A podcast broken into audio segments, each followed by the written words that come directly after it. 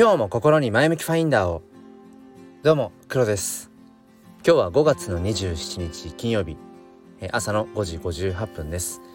あ花金ですね。これね毎朝なんて言うんでしょうこう日付を、うん、日付を言うようになってから言った後にあ今日何曜日なんだとかあ花金なんだとかね、気づいているというそういう感じで結構あの日付を言うっていうのは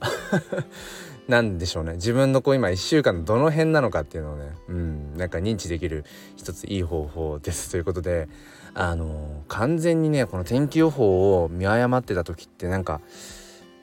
へこみませんか？今日も完全にね晴れのつもりでいろいろ一日の予定を立ててたんですけど朝起きてえっ、ー、と、ま、朝のね日課であるまあジョギングをしに行こうと思って。うん。玄関を開けたら雨降ってんじゃん。いろいろ今日の一日のね予定がうん崩れるなみたいなこの予想外の、うん、天気予報。嫌だななんていうすごいどうでもいい雑談でした。ということで、えー、今日はですねあのー、まあその声が届いているのかいないのかもしくは刺さっているのかいないのかっていうなんかそういう、まあ、いわゆるちょっとこう SNS のマーケティング的な話になるのかな。ちょっとこれもねあのいつものごとく着地点っていうのは全然分からず、うん、ただ喋ってみたいテーマを喋っていくという感じです。よければお付き合いください。このチャンネルは切り取った日常の一コマからより良い明日への鍵を探していくチャンネルです。本日もよろしくお願いいたします。えー、ということでえー、っと1個だけお知らせです。え僕は NFT というものに今すごく夢中になっていて。でそもそもこの NFT って何とか、えー、NFT ってどうやったらこう買えるのとかねどうやったら売れるのとか、うん、そういうような話をちょっとねしていきたいなと。このスタンド FM 内でもね、うん、広めていきたいなと思っていて、えー、ライブ配信という形で毎週土曜日日曜日どっちかの朝6時、えー、からえー、ライブ配信という形で、うん、まだ NFT 持ってないの？と題して NFT 教室を、えー、開いています。今えっ、ー、とだからこの土日が2回目になるのかな？まあもしよければ、えー、覗いてみてください。ということで、えー、本題です、まあ、その声が届いているのか届いていないのかもしくは刺さっているのかいないのかっていうちょっとそういう話をしていきたいと思います。僕はまあ日頃 Twitter とこのスタンド FM この2つですかね、うん、SNS でいうと、まあ、この2つを、えー、主に使って自分のまあ、今考えていること表現したいことっていうのを、まあ、発信しているんですね。で、まあ、どちらも結局自分のためにやっています。うん、まあもっと突っ込んで言うと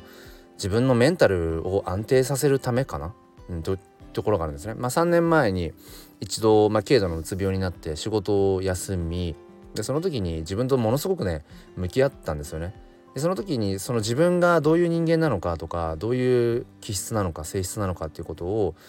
やっぱり改めて見つめることでその結論から言うとねその自分を変えるっていうよりもなんかその自分を、うん、あ自分はこういう人間なんだなってことをまあ受け止めてあげる。自分自身が受け止めてあげる上でじゃあ例えばその中でね生きづらさがあるとするじゃないですか。まあみんな多分それぞれきっと苦手なものとか苦手分野とかね。うん。それが、うん、その社会というね環境の中で生きていく上で多少なりとも生きづらさにつながる部分って多分誰しもあるんですよ。まあ、それが傍から見て分かるもの分からないもの。うんその表出しやすいものかどうかっていう違いはあると思うんですけど。多分みんなねそれぞれ生きづらさはあると思うんですよね。うん、でえっとまあ僕もそのいう部分がまああって、まあ、HSP というねあのいわゆるその繊細さんと言われるような、うん、 Highly Sensitive Person の気質があるってことがその時すごくあのやっぱり改めて分かってあだからかみたいな、うん、だから昔あの時ああいう風なところで、うん、なんか落ちたんだ。人生のね中でこう落胆したんだとか。そういうことをいろいろこうまあ紐付けられるっていうのかな、うん、なんか点と点が線になったっていう瞬間が結構あって。でじゃあそんな自分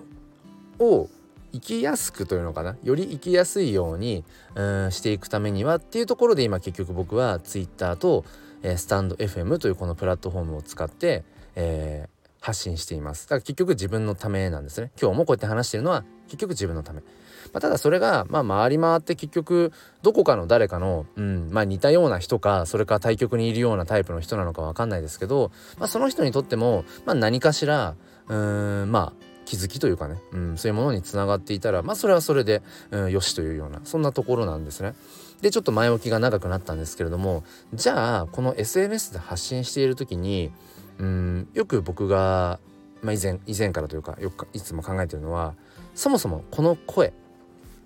まあ声っていうのはこのスタンド M で喋ってるこの音声の声もそうだし、えー、比喩としての声ね自分のメッセージ性って意味での声がうんこれ届いているのかどうかっていうのと刺さっているのかどうかって別の話だよなってことを思うんですね。じゃあ例えばツイッターでうん僕が何かツイートしたとするじゃないですか。でその時に、えー、まあ SNS で分かりやすいものとして「いいね」の数とかねそういう、まあ、リアクションの数、うん、ありますよね、まあ、可視化された分かりやすい。うん、でそれだけ見るとうん正直この届いているのか刺さっているのかどうかとかっていうところが見えづらいんですよね。そのいいねの数とかだけを見てしまうと。うん、でやっぱそこにはうんいくつかまあ要素があって紐解いていかなくちゃいけないことがあるんですけれどもえっとね、まあ、ちょっと寝起きで今頭が 働いてない中でちょっと一生懸命喋りたいなと思うんですがえっ、ー、とそうだからとにかくやっぱこの「いいね」とかそういう分かりやすい反応んだけにとらわれてしまうんだけれども例えばツイッターってあのインプレッションっていうのを見れますよね。うん、だから何人がこのツイートに要は反応反応っていうのはこのツイートを何人が見たか見たっていうのは、えーと、タイムライン上でもう流してったっていうのもありますだから本人が意識的にそのツイートを見たかどうかじゃなくてもうとにかくうん他者にそのツイートのタイムラインにこう流れてった数みたいなそういうイメージですね。うん、でそれが見れると。でその中でじゃあ何人がじゃあこのツイートをちょっと気になってクリックしたかとかうんじゃあそこの中で何人が「いいね」をしたのかとかっていうことがまあ事細かく見れるんですね。でまあこれは気をつけなきゃいけないのは、うん、そればっかり見てると病みます。正直、うん、それで病みかけた時もあります。だからうんなんか本末転倒にね、うんなりかねないのでそこはまあ、うん、自己責任でって感じなんですけれども、まあ、僕はまあ時々このいわゆるそのアナリティクスするんです、まあ、分析っていうのかな。自分が今このアカウントでえこういうフォロワーさんたちを抱えている状態でこういう類のツイートをした時にこういうね発信をした時にそれが、えー、どれぐらいまず届いているのかどうか。で届いているかどうかっていうのは要はうんそのインプレッションの中のどれぐらいの人にまずリーチしたかどうどうかですね。まずこのツイートこの声が、えー、まず誰かに届いているのかどうか。例えばこれがうんそうだな。誰も通らないような道。もうじゃあ街で街とかまあまあ裏道でもいいや。誰も通らないような道で何か自分のねこう人生哲学を語っていても誰も一人もその自分の前を通らなかったらこれ誰一人にも届いてないですよね。でもそこを例えばじゃあめちゃめちゃ、うん、人通りのあるような、うん、駅。駅で、うん、自分の人生哲学をじゃあ熱く語ります。まあ歌ってもいいや。ストリートライブでもいいけどなんかじゃあ歌います。そっちの方が分かりやすいか。でその時にじゃあ1時間の間に1万人がその自分の前を通りましたっていうとその一応1万人には届いてるんですよねその声が、うん、一応届いてるといういうことにしましょう。意味合いとしてね。うん。なんだっけ何の話？そう。そう。だからそれがまず、えー、自分の声がどれだけの人に届いているかどうかっていうこと。だただそれはさして重要ではなくてもちろんねその自分の伝えたいことがあるのに誰も一人一人も通らないような裏道で、えー、歌っていてもしょうがないわけでだったら駅前に行って歌った方が当然多くの人に届くという意味では届く。ただ大事なのはここからでうんじゃあそのじゃあ駅前でね歌っていて1万人が通りました自分の前を。でその中で足を止めて自分の歌声自分の声に耳を傾けてくれる人が何人いるかっていうここですよね。これが要は刺さった人自分の声が刺さった人。ここがやっぱりすごく大事だなってことを、うん、思います。だから例えばそうですね、うん、自分にフォロワーが1,000人いますと。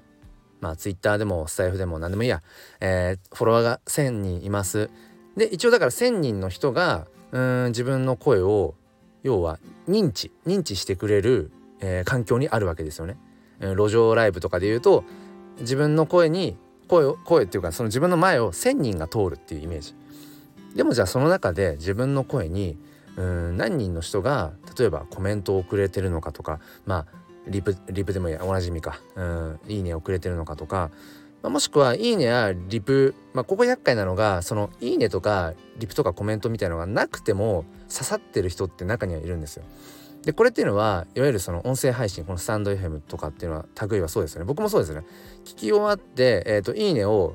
し忘れてる時とかっていうのもあるしで大体こうながら聞きをしてる時って手が塞がってるので、まあ、なかなかコメントとかをできる状況とは限らないと、うん、だからもうただ聞いただけ。で再生回数の1に入ってるけどでも僕はものすごくこの話刺さってるよっていうことが音声配信って往々にしてあるのでここがねなかなか何をもって自分の声が刺さったかどうかっていうのは、まあ、なかなかねうん判別しづらいところもあるんですけれども、うん、僕はこの結局今話をしたどれだけの人にまず届いているかっていうそういう環境を整えることももちろん大事じゃないとねうんせっかく自分のうんそういう声をね、えー、表現していてもそもそも誰も聞いてない誰も見てないじゃやっぱり刺さりようがないから、うん、だからやっぱりなるべくその自分の声が届きやすい環境を作り続けていくってことは大事。でその上でじゃあどれぐらいの人に刺さるのかっていう。で本質的にやっぱり常に忘れちゃいけないのはうんそれが人数がね少なかれ多かれ少なかれきちんと刺さるようなことを自分が言っているか。じゃあこれ刺さることって何かっていうと、うん、やっぱり本当に自分がうん心からそれをワクワクしてるとか今これを話したいとか本当に自分がうん今それに対して何ていうのかな嘘偽りなく自分の言葉になっているかどうかっていうなんかそこが大事なんだろうななんてことを、えー、思います。ということでなんか後半何に熱くなってるんだって気がしましたけれどもちょっとこのね、うん、予想外予想に反して降っている雨に対してなのかわかんないですがなんか熱くなってしまいました。ということで、えー、今日はえー、その自分が発普段ね発している声っていうのはそもそも届いているのか届いていないのかでまず一つ。そして、えー、さらに言うと刺さっているのか刺さっていないのかっていう、うん、ことを考えていく必要があるのよねっていう。そもそも、えー、誰も聞いてくれないような場所で、えー、路上ライブをしても当然届かないわけで。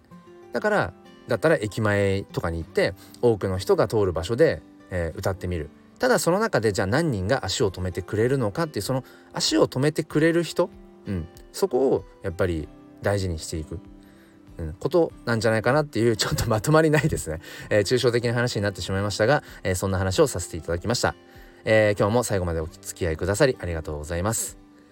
え、ということで花金。うんまあぼちぼち、えー、やっていきましょう。無理せずね。それでは今日も良い一日を。ではまた。